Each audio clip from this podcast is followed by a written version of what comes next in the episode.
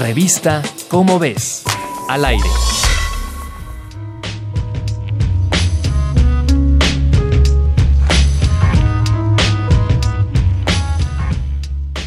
Los contaminantes en la atmósfera no solo nos afectan a los seres humanos, también a la fauna que convive con nosotros. Eso se pensaba hasta que un grupo de pináceas comenzaron a apachurrarse por la acción tóxica. Las altas concentraciones de ozono, generado por las reacciones de otros contaminantes con la luz solar, están dañando a los oyameles.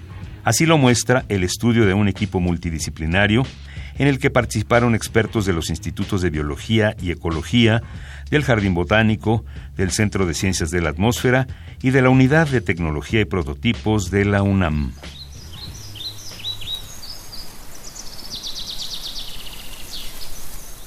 El equipo de expertos, dirigido por Verónica Reyes Galindo, partió de un hecho observado hace décadas en una misma zona. Se han encontrado oyameles con menos daños en las hojas. Esto sugiere que hay una enorme variabilidad genética en la especie. Unos toleran mejor el ozono que otros.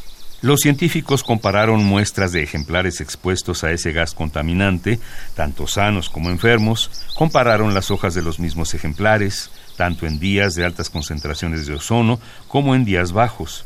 Luego de muchísimo trabajo, los especialistas confirmaron que existe gran variabilidad genética en los oyameles del tipo Avis religiosa. Ahora este conocimiento se usará para hacer más eficaces los programas de conservación y las estrategias de reforestación.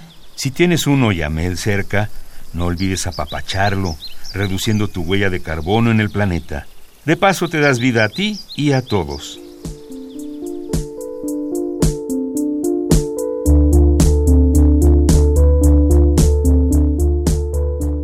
árboles, helechos, coníferas y la flora más asombrosa está en tu revista Cómo ves. Búscala en tu puesto de revistas.